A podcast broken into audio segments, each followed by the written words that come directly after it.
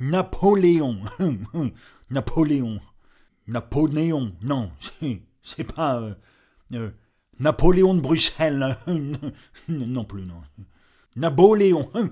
C'est bon, ça. Ah, ça, c'est bon. C'est drôle. Ça, c'est drôle, ça. On attribue ce jeu de mots sur Napoléon III à Victor Hugo en exil, très très très fâché.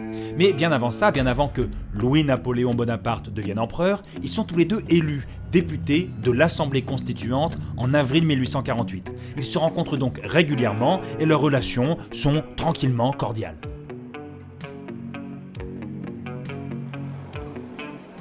Dites donc, vous avez vu les nuages? M'étonnerait pas qu'ils se mettent à pleuvoir avant l'heure du goûter. Vous croyez?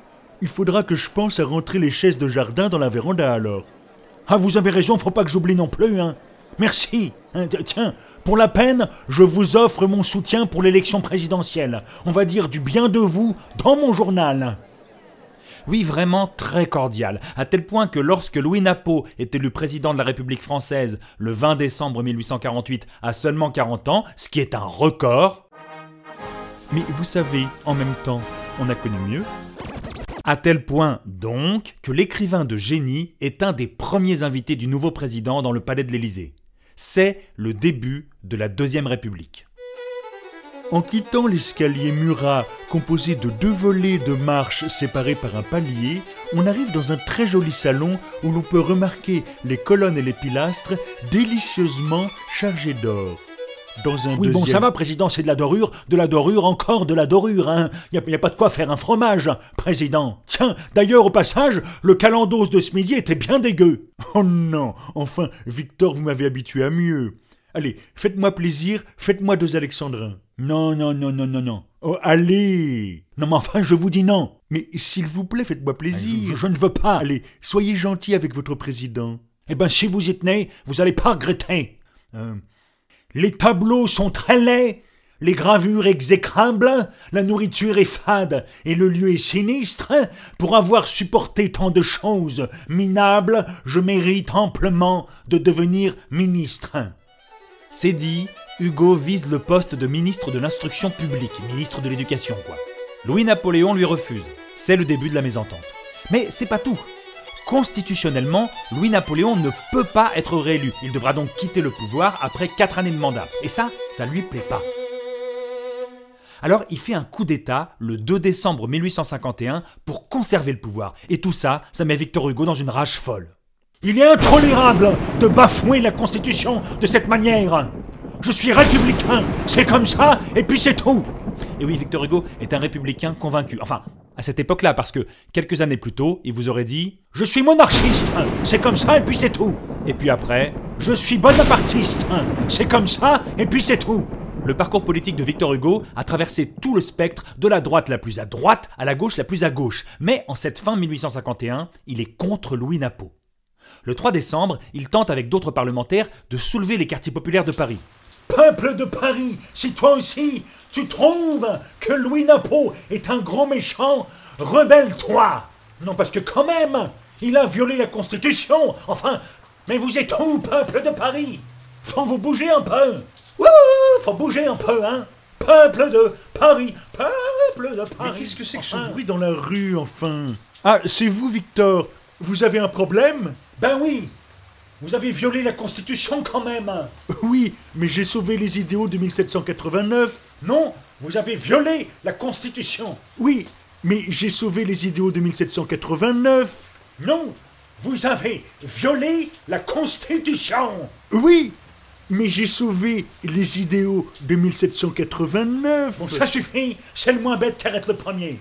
Vous avez raison, il faut arrêter. Je vais arrêter tous ceux qui, comme vous, appellent à la résistance. Mais non, mais enfin, c'est pas ce que je voulais dire. Le coup d'État de Louis Napo aura fait plusieurs centaines de morts, des dizaines de milliers d'arrestations et de déportations, et des députés sont expulsés de France, dont notre Victor, qui est obligé de s'exiler en train à Bruxelles sous la fausse identité de Jacques Firmin Lanvin. Ok, salut, je suis le contrôleur. The Muscles from Brussels. Your ticket, please. Mais, vous n'êtes pas belge.